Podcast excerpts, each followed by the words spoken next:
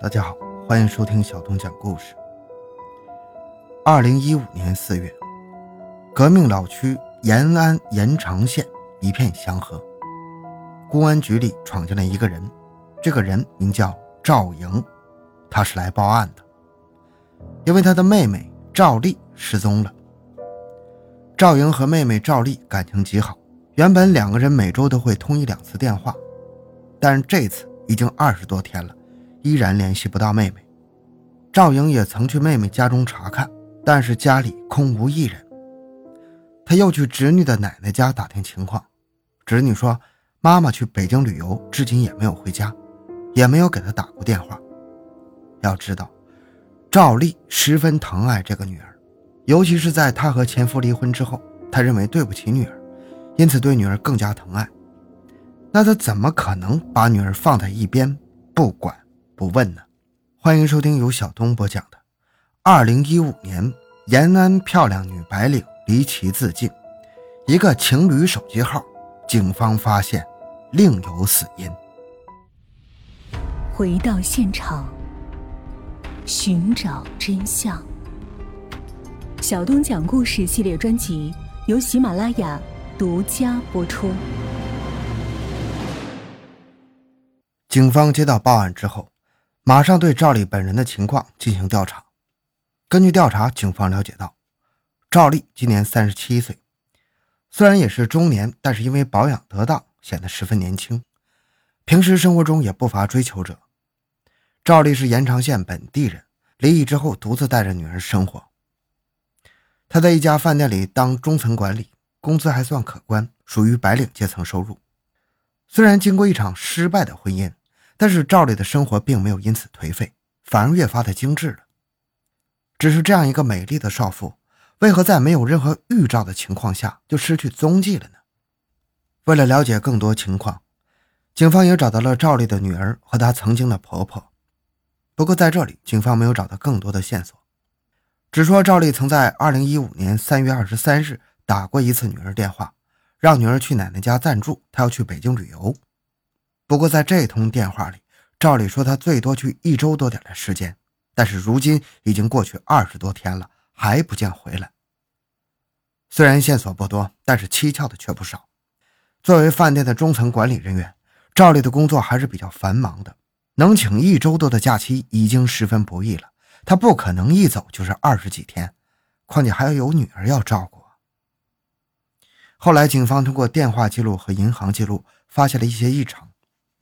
根据银行记录显示，赵丽的银行账户本来有六万多块钱，但是在二零一五年三月十二号到三月二十一日这九天之内，她将这些钱全部取出了。如果只是简单的旅游，完全用不到这么多钱，因为他肯定做了其他事情。而在通话记录中，警方又发现赵丽与一个奇怪的电话联系极为密切。为什么说这个电话奇怪呢？因为这个电话的后四位和赵丽电话号码的后四位一模一样。那说到这儿，大家就可能反应过来了：什么号码会出现这种情况呢？情侣号。因为赵丽已经离异了，也没听说过她有什么新的感情了，那这个情侣号就显得更加可疑了。警方马上对这个情侣号展开调查。由于手机号实名制普及。警方很快容易查到了手机的实名人，但是这个结果大出警方的意料，对方竟然是赵丽的侄女。原来赵丽曾经借过侄女的身份证，原来赵丽曾经借过侄女的身份证，想来这个情侣号就是在那个时候办的。因为这个电话号是谁在用，谁也不知道。不过警方已经确定这个电话号很可疑，便将重点放在查找这个电话号的通话记录上。经过调查，警方发现这个情侣与一个姓张的女士曾经联系极为密切。为了查清这个情侣号的身份，警察专程去拜访了张女士。张女士见到警方的时候也十分纳闷啊，但是在听了警方的讲解之后，她先是恍然大悟，然后又陷入了一阵后怕之中。原来张女士是在微信上认识的这个手机号的主人，这个人网名叫。陕北男人名叫李强，自称是某地粮食局处长。当时李强对张女士十分殷勤，每天嘘寒问暖，言语之间也展现出了自己的雄厚的财力。不久之后，张女士便被李强俘获，与其谈起了恋爱。不过，在交往的过程中，张女士发现，这个粮食局处长的言谈十分孤陋寡闻呢，没有一个处长该具有的修养。而且在生活中，这个所谓的处长，那生活十分拮据呀，衣着也都是地摊货，完全不像是他说的那么有才。张女士多次向李强提出自己的疑问，但是李强要么是满嘴谎言，要么就是搪塞敷衍。张女士觉得这个人不太靠谱，不是一个可以托付终生的人，因此与他断了来往。如今听到警方这么一说，这个李强竟然和另一个女人的失踪有关。这让他有些不禁害怕呀。警方一边让张女士不要紧张，一边以张女士的名义和李强发了微信。这个李强见张女士竟然主动要和他见面，那当然是喜出望外呀。当下就表示要在盐城县的某个宾馆见面。为什么要选择宾馆呢？那自然不言而喻啊。但是他这次推开房间的时候，看到的不是张女士。而是严阵以待的警察。在将李强缉拿归案之后，警方马上对其展开审问。经过侦查人员的反复询问，李强终于讲出了事实。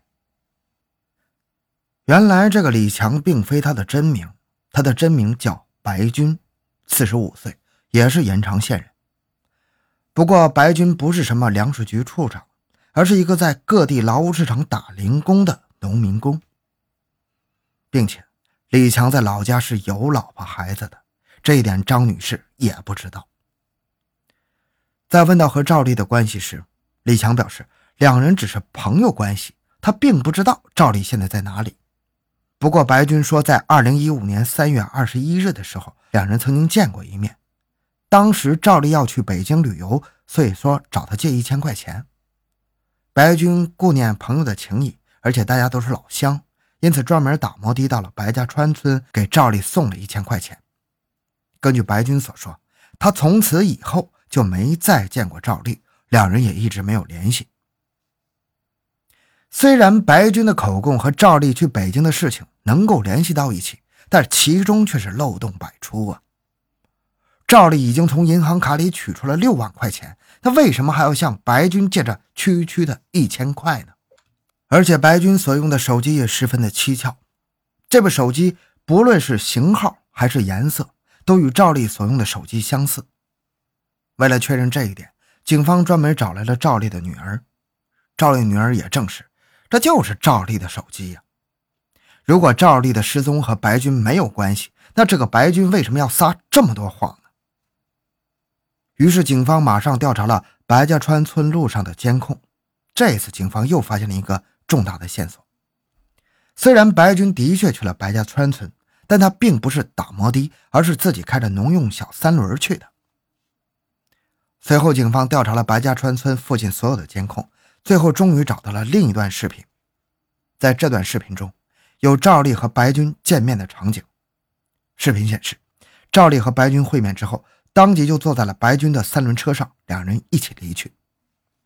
白军招供的那番话很可能都是谎言。他为什么要这么做？显然，他与赵丽的失踪一定有极大的关联。警方再次提审白军，并将这些证据一一摆在白军面前。这次，白军终于哑口无言了，交代了他与赵丽之间发生的种种。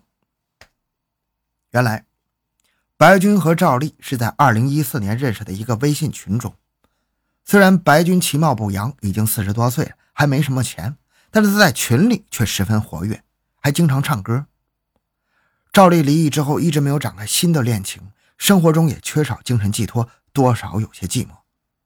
两个人在群里相识之后，白军得知赵丽离异，又在赵丽的朋友圈里看到赵丽十分漂亮，于是通过甜言蜜语对她展开了攻势。赵丽这个年龄的确有些尴尬呀。他担心，随着自己的年龄增大，更难找到一个托付终身的人。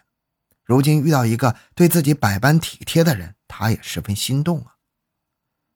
于是，在郎有情，妾有意的情况下，白军和赵丽很快就走到了一起，还发生了关系。对于这次出轨，两人并没有对外界公布。但是赵丽生活中会遇到很多的难以处理的琐事而白军都能及时出现帮他处理好。